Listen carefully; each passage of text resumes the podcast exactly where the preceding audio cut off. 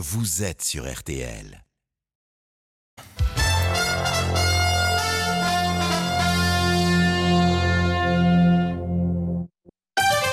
RTL Grand Soir. Christophe Paco. Bonsoir à tous, ravi de vous retrouver pour RTL Grand Soir, votre rendez-vous avec l'actualité de votre journée à tête reposée. Avec à la une ce soir la suite des hommages, des témoignages après le décès de Jacques Chirac. Ce matin, le Premier ministre Édouard Philippe lui a rendu hommage justement sur RTL.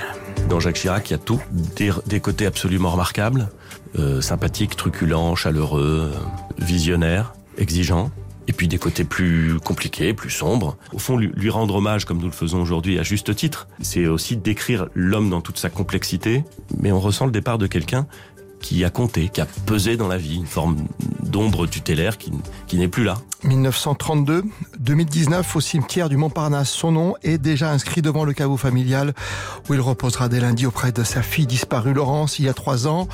Les hommages, les cérémonies, vous saurez tout dans le détail tout à l'heure avec Benjamin Sportouche d'ici une dizaine de minutes.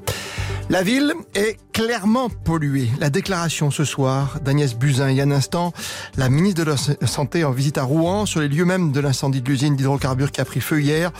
C'est voulu rassurante, prévenante, en faisant preuve de transparence, mais nombre d'habitants ont préféré ce soir s'éloigner de la zone envahie par d'impressionnantes fumées, d'impressionnantes fumées noires. François Veilleret, directeur de l'ONG Génération Future, sera notre invité dans un instant pour revenir sur les craintes hein, avec cette pollution en matière de toxicité. La demi-finale France-Serbie est en cours en volet bien sûr avec vous Isabelle Langer à Bercy. Avec euh, les Français, est-ce qu'ils l'ont sauvé ce point du 7 pour les Serbes qui mènent 24-20 dans la deuxième manche? 24 allez 21 ils l'ont sauvé encore ce point et alors qu'ils ont remporté la, le premier set hein, les Français 25-23 ils sont menés 24-21 à un point d'égaliser à une manche partout pour les Serbes Merci à vous Isabelle Langer fil rouge évidemment dans RTL Grand Soir jusqu'à 22h30 et puis la météo ce sera tout calme tout tranquille demain et plus que jamais vous le savez vous êtes bien sur RTL RTL Grand Soir. Christophe Paco. Trois ministres, pas moins, aujourd'hui en déplacement à Rouen pour faire le point sur les risques sanitaires éventuels à Rouen et dans sa région au lendemain de l'incendie de l'usine Lubrizol classée Céveso du nom de la catastrophe écologique en 1976 en Italie. Agnès Buzyn, la ministre de la Santé, vient de faire le point en toute transparence. La ville est euh, clairement polluée. S'essuie, il faut imaginer cela comme des galettes, par exemple, de goudron sur les plages. On demandera aux enfants de ne pas les toucher et de se laver les mains. Eh bien, c'est la même chose que nous demandons aux riverains aujourd'hui.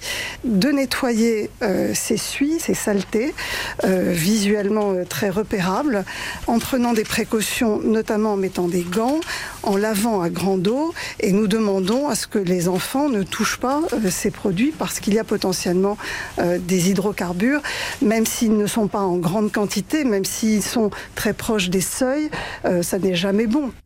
Jamais bon. Agnès Buzyn aux côtés de Julien Caillard. Elisabeth Borne, elle, la ministre de l'Environnement, a pour sa part précisé qu'il n'y avait pas de polluants anormaux dans les prélèvements effectués. Puis le président de Lubrizol France a pris lui aussi ce soir la parole, Frédéric Henry, pour revenir sur cette catastrophe. J'ai de l'empathie pour ces personnes et je comprends qu'ils ont pu être très choqués hein, parce que vu l'ampleur que ça a pris, moi-même, euh, jamais j'aurais pensé que on pouvait euh, avoir un tel incendie dans, des locaux comme ceux-ci. Donc euh, je peux comprendre la, la crainte qu'ils ont pu éprouver. Et heureusement, vous savez que nous n'avons pas eu de victimes, pas de blessés, donc euh, ce qui est évidemment la chose la plus importante. Il y a eu un incendie dans un endroit où rien ne se passe normalement, c'est-à-dire qu'il n'y a pas d'activité à proprement parler. C'est un endroit où il y a des stockages de fûts. Si vous voulez, je suis très étonné de cet incendie. Voilà. C'est-à-dire que je suis très étonné de voir un incendie qui démarre comme ça, en pleine nuit, à un endroit où il n'y a personne. Ça m'interroge énormément et je n'arrive pas à comprendre pourquoi. Les interrogations du président de l'usine rouennaise aux côtés de Julien Caillard pour. Et puis, on sait, hein, le feu est maîtrisé ce soir. Et Romain Houk, vous venez juste d'arriver, bonsoir à vous, vous venez d'arriver sur place et vous nous le confirmez. Ce qui frappe le plus finalement à Rouen ce soir, c'est l'odeur, non? Oui, tout à fait, une odeur encore omniprésente, hein, odeur de pneus brûlés, de pétrole, c'est ce qui marque ce soir hein, lorsqu'on se promène dans les rues du centre-ville de Rouen. Et pourtant ici, beaucoup m'assurent que l'air est déjà bien plus respirable qu'hier. Alors en conséquence, la place du Vieux Marché, qui était déserte il y a 24 heures, commence à revivre un peu, mais avec prudence. Dans les rues, certains Rouennais portent des masques en papier. Et le moins que l'on puisse dire, eh c'est que la visite de plusieurs ministres n'a pas suffi à rassurer les habitants. Ils doutent encore de la transparence des autorités concernant le danger de ces retombées toxiques. C'est le cas notamment d'une mère de famille avec qui j'ai pu échanger tout à l'heure. Elle est enceinte de 7 mois et s'inquiète pour la santé de son bébé.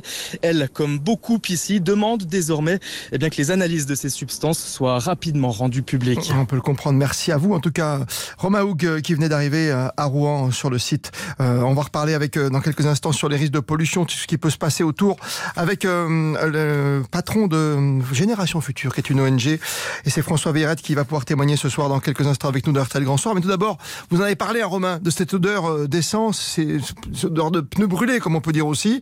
Et certains habitants ont donc préféré ce soir, à l'orée du week-end, s'éloigner de la ville de Rouen et de ses environs, à l'image de Camille qui a pu joindre pour RTL Alice Moreno. C'est affreux, d'ailleurs, de rester enfermé et de se dire qu'on ne sait pas ce qui se passe. Ben, j'en pouvais plus d'être enfermée. Et puis en fait, le fait qu'il y ait eu de la pluie intense pendant deux jours, ça a fait retomber aussi encore plus cette espèce d'odeur de pneus euh, cramés. C'était hyper toxique, quoi. Euh, moi, les gens que je voyais de ma fenêtre dans la rue, je les voyais tous avec la bouche et le nez couverts dans les écharpes, certains même avec des masques. Et, et, puis en fait, ça commençait vraiment à s'infiltrer à l'intérieur. Et puis la gorge qui te gratte, la psychose s'installait. Donc je me suis dit stop, allons à la campagne. On le comprend ce soir, beaucoup d'interrogations pour aller plus loin, notamment que cette déclaration d'Agnès Buzyn tout à l'heure. On y revient, la ville est clairement polluée par les Suisses, qu'a déclaré la ministre de la Santé. Avec nous ce soir de l'ONG Génération Future, François Veillerode. Bonsoir à vous. Bonsoir. Merci de nous rejoindre. Est-ce que ce soir on peut être j'allais dire, euh, inquiet par rapport à tout ce qu'on entend Ou est-ce que vous avez un peu plus d'explications aujourd'hui Est-ce qu'il y a un peu plus ce soir, en tout cas, de transparence dans les propos des différents ministres qui se sont relayés aujourd'hui? Alors, nous, du côté de Génération Future, on pense que c'est bien que la, ministre de la Santé, effectivement, ne tergiverse pas, reconnaisse qu'il y a une pollution de l'environnement et de l'environnement urbain de la région rouennaise, effectivement. C'est une réalité. Les fumées et les suies ont contaminé euh, cette zone fortement euh, habitée. Mmh. il y a plusieurs centaines de milliers de personnes qui ont été exposées, euh, même jusque dans le nord-ouest de l'Oise.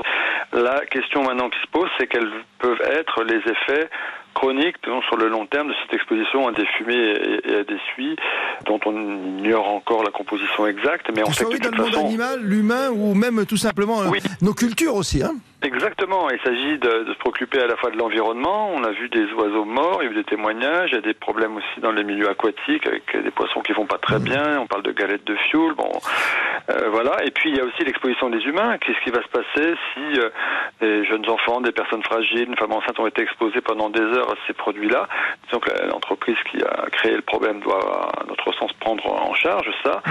pour pouvoir à la fois caractériser l'exposition réelle des personnes et des milieux, et après faire un suivi sur le long terme, parce que là on parle pas de toxicité à court terme, mais de toxicité chronique. ça, nous rappelle finalement, euh, je ne vais pas faire un parallèle, mais quand même la cathédrale Notre-Dame quelque part, puisqu'on le voit depuis un petit moment, on s'interroge sur euh, tout ce qui peut se passer autour pour les enfants, sur le plomb présent à l'intérieur de la cathédrale. Oui, alors effectivement Notre-Dame c'était un métal lourd, le plomb dont on connaît la toxicité. Hein. Là on est sur de l'hydrocarbure, on est d'accord. Hein. Là on est sur de l'hydrocarbure, mais on peut aussi avoir une toxicité chronique, euh, parce qu'on ne sait pas en plus exactement ce qui a brûlé, il y avait des hydrocarbures, mais mm.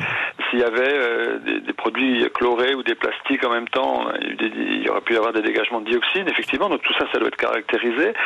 Et on sait très bien que l'exposition à la fumée, quelle qu'elle soit, est de toute façon mauvaise. Hein. Trois ministres qui se déplacent aujourd'hui, vous pensez que l'État va dans le bon sens ce soir? Que les ministres viennent, c'est très bien. On ne peut pas critiquer ça. Ça veut dire qu'ils prennent a priori le problème au sérieux. Maintenant, ce qu'on attend de voir, c'est la réalité des dispositifs de surveillance qui vont être mis en place. Et la transparence également des dispositifs et de surveillance, et la publication des analyses complètes et l'implication de tous les acteurs, euh, riverains, associations, etc., cette affaire pour que les choses se passent dans la transparence la plus complète. On va conclure évidemment en rappelant qu'il qu'il faut faire très attention si vous êtes sur place. Il y a des masques hein, pour vous protéger et autres. Que les bêtes doivent être parquées, ça c'est assez important. Et c'est comme vous, si vous touchez des aliments ou autres, il faut mettre des gants pour euh, nettoyer, voire même jeter votre production. Hein. C'est, ah, tout à fait, il faut faire attention. Alors on pense aussi aux agriculteurs dont les productions ont pu être euh, exposées. Il faudra aussi qu'ils soient bien sûr euh, indemnisés, aidés. Et puis il faut faire attention, même si chez soi on veut nettoyer du mobilier extérieur ou je ne sais quoi, une terrasse, de ne pas s'exposer aux produits. Euh, on se rappelle tous que dans certaines marées noires, il y a des gens qui ont été exposés en voulant rendre service à des, à des fuels euh, lourds, toxiques, hmm. et que c'était vraiment pas une bonne idée. Donc il faut vraiment se protéger. Je crois que la préfecture a fait des messages dans ce sens-là et on s'en félicite. Très rapidement, vous avez des antennes sur place, hein, j'imagine, hein, dans votre ONG Génération Future. Est-ce que, est que par exemple, tout bêtement, au-delà de pouvoir sortir le soir ou la journée, est-ce qu'on peut boire l'eau du robinet? Alors c'est une vraie question. Aujourd'hui, on n'a pas de réponse complète. Alors, on est en train justement d'attendre des, retours d'informations.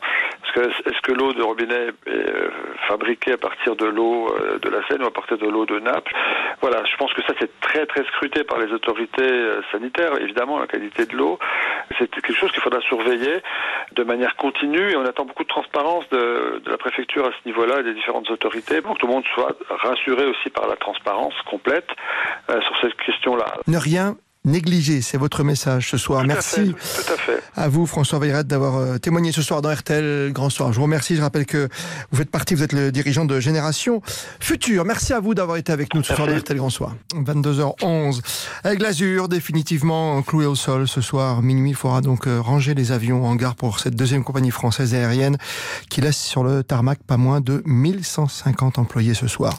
Pour XL Airways, notre avionneur, toujours en danger, le salut aérien en tout cas ne vient pas d'Air France qui a refusé toute idée de rachat.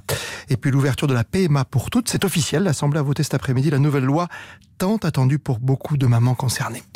Le volet, on fait un détour par Bercy pour voir où en est la France dans la deuxième manche avec vous en cette demi-finale évidemment européenne, Isabelle Langer. Et ils avaient remporté le premier set 25-23 les Français, ils ont perdu le deuxième 25-23 mais ils avaient été menés à un moment de plus de 8 points donc c'est sur le fil qu'ils ont perdu ce deuxième set et dans cette troisième manche ça démarre très très bien puisqu'ils mènent 3-0. Merci à vous Isabelle Langer. RTL Grand Soir. Christophe Paco. Le jour d'après, le décès de l'ancien président Jacques Chirac. Avec nous ce soir dans RTL Grand Soir, sans plus tarder, le responsable du service politique d'RTL. Bonsoir à vous, Benjamin Sportouche. Bonsoir Christophe. Alors lundi, on le rappelle, hein, ce sera journée de deuil national, mais dès demain, dimanche, la France, finalement, ce sera l'hommage de la nation qui va être rendu possible, Benjamin. Oui, les Français pourront se recueillir sur la dépouille de l'ancien président et signer un registre de condoléances. Puis lundi matin, toujours aux Invalides, aura lieu une première messe à 9h30 réservée aux proches, aux intimes de Jacques Chirac avant que les honneurs militaires lui soient rendus en présence du président Macron. À 11h, le convoi funéraire escorté s'ébranlera direction l'église Saint-Sulpice dans le 6e arrondissement de Paris. C'est là que doit donc se tenir une messe solennelle? Un grand nombre de personnalités étrangères y sont attendues. Selon nos informations, 150 invitations ont été lancées. Des chefs d'État et de gouvernement qui seront reçus à l'Élysée par Emmanuel Macron à l'issue de la cérémonie. L'inhumation de Jacques Chirac devrait également avoir lieu lundi dans un cadre strictement privé au cimetière du Montparnasse. Il reposera aux côtés de sa fille Laurence, décédée en avril 2016. D'autres hommages sont prévus, Benjamin. Oui, outre ces deux cérémonies, un autre hommage aura lieu mardi à l'Assemblée nationale juste avant les questions au gouvernement en présence, selon nos informations, des anciens premiers ministres, des anciens présidents de l'Assemblée nationale et peut-être de la famille Chirac qui a été conviée. Après une de silence, le Premier ministre Édouard Philippe devrait prendre la parole. Enfin, ultime hommage, ce sera dans huit jours, le week-end des 5 et 6 octobre, à la demande de la famille Chirac. Ce sera en Corrèze terre de cœur et d'élection de l'ancien président. Merci à vous, Benjamin Sportouche, le responsable du service politique d'RTL. Avant d'aller en Corrèze, on va rester à Paris. Vous venez de parler évidemment de l'enterrement de Jacques Chirac qui reposera donc au cimetière de Montparnasse à Paris, où Émilie Beaujard, vous êtes rendu cet après-midi. Oui, dans le caveau familial où repose déjà sa fille, Laurence, morte en 2016. Une pierre tombale grise, toute simple, surmontée d'une croix. Le nom de Jacques Chirac est déjà inscrit sur la stèle au crayon rouge en attendant la gravure. Farid, en visite à Paris, prend une photo et il a du mal à réaliser. J'étais surpris parce que c'est vrai qu'il nous a quittés hier, il, y a déjà son nom inscrit. Euh, et là, on prend conscience effectivement que c'est bien réel. L'ancien chef de l'État va reposer tout près de Serge Gainsbourg autour d'une place qui marque le centre du cimetière. Pour Michel, un habitant du quartier, c'était important que Jacques Chirac soit enterré à Paris. Bah, c'est le président de tous les Français. Je pense que c'est bien qu'il soit, ici. Bon, je pense aux Corésiens, mais c'est bien qu'il soit ici. Puis, euh, comme on disait, ben, Chichi, ben, on l'aimait bien. C'était un grand homme. Et Jacques Chirac est le premier président de la Ve République à être enterré à Paris. Paris, justement, merci à vous, Émilie Beaujard. Depuis hier soir, les portes de l'Elysée sont ouvertes, et ce jusqu'à dimanche, pour laisser à tous la possibilité de mettre un petit mot, tout simplement, sur le registre de condoléances de la présidence de la République.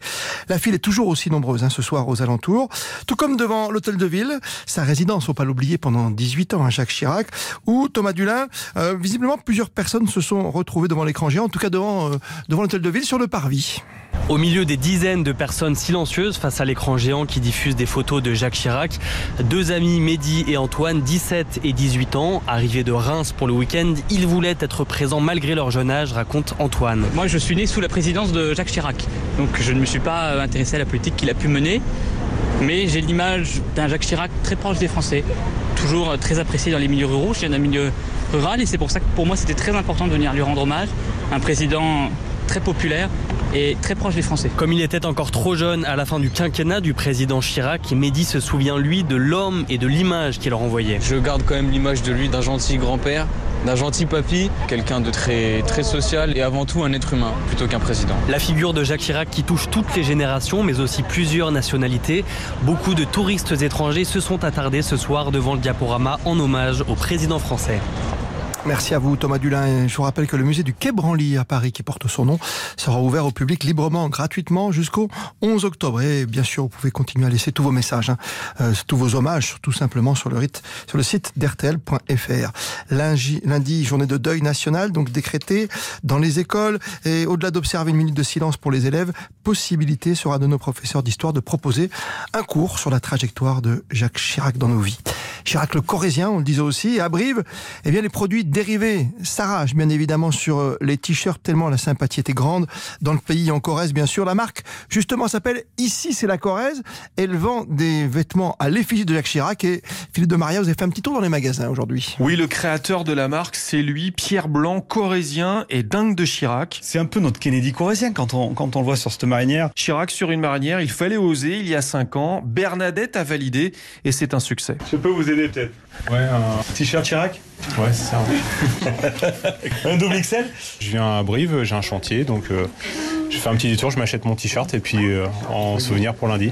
François a promis de porter son t-shirt à l'effigie de Chirac lundi au boulot pour la journée de deuil national. Ici, le magasin ne désemplit pas, tout le monde veut son t-shirt. C'est une image très particulière qui a été inspirée de l'affiche d'Obama sur les élections euh, présidentielles aux États-Unis. Chirac, vous savez, ici, c'est la tour Eiffel de la Corrèze. Et les Corréziens ont tous perdu de quelqu'un de cher. Patrice ressort du magasin, les bras chargés de cadeaux. Je vais en offrir un à un ami de Roumanie voyez, qui m'a offert du miel cette année.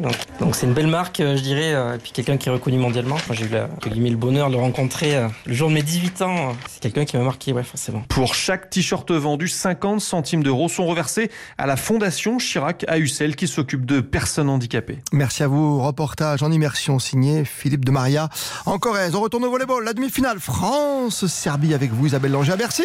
Un set partout entre la France et la Serbie et les Bleus qui mènent 7-8-4 à l'instant même grâce à un ace de Capet. C'est bien, ça mène 2-7-1 pour l'instant tout à l'heure Isabelle. La Ligue de 9e journée, ça vient de se terminer. Sochaux allait gagner à Rodez 2 à 0. Match nul entre Niort et Auxerre, de partout. Victoire à la maison pour Grenoble 1 à 0 face à Caen pour Ajaccio 2-0 devant Valenciennes. Victoire à l'extérieur d'Orléans à 3, de Buzyn, de Châteauroux au Havre 1 à 0 et victoire encore à l'extérieur pour Lorient face à Chambly. Sans oublier le 2-2 entre Clermont et Nancy. On va regarder ce qui se passe au niveau de la météo avec vous, Antoine Kazmarek. On le disait tout à l'heure, hein, dans les titres, c'était visiblement plutôt tranquille. Ce que nous annonçaient, en tout cas, euh, les services météo. Bonsoir à vous, Antoine. Bonsoir, demain sera une journée enfin plus calme avec un soleil dominant sur la plupart du pays. Alors ce ne sera pas un ciel tout bleu, mais de larges éclaircies vont concerner vraiment les trois quarts du pays, au nord d'une ligne Rouen-Strasbourg, au nord donc de cette ligne des nuages et quelques averses entre le Boulonnais et les Ardennes, et dans l'après-midi de plus en plus de soleil, surtout au sud de la Loire, et encore quelques nuages récalcitrants entre la Bretagne et le Cotentin. Les températures le matin entre 9 et 19 degrés, 14 à Paris, 19 à Nice, et en cours de journée, des valeurs de saison avec 19 19 degrés à Lille, 20 à Paris, 21 à Strasbourg, 25 à Toulouse et encore 28 pour Nîmes. Merci à vous, Anthony Kazmarek. Le volet, on suit ça évidemment. Une manche partout entre les Français et les Serbes dans cette demi-finale. Et pour l'instant, l'avantage pour les Bleus dans la troisième manche. Le magazine de l'écho dans un instant. Et puis, sortie aujourd'hui du dernier album de Trust. Son chanteur vient de nous rejoindre, Bernie Bonvoisin, tout à l'heure de RTL Grand Soir. RTL Grand Soir. Christophe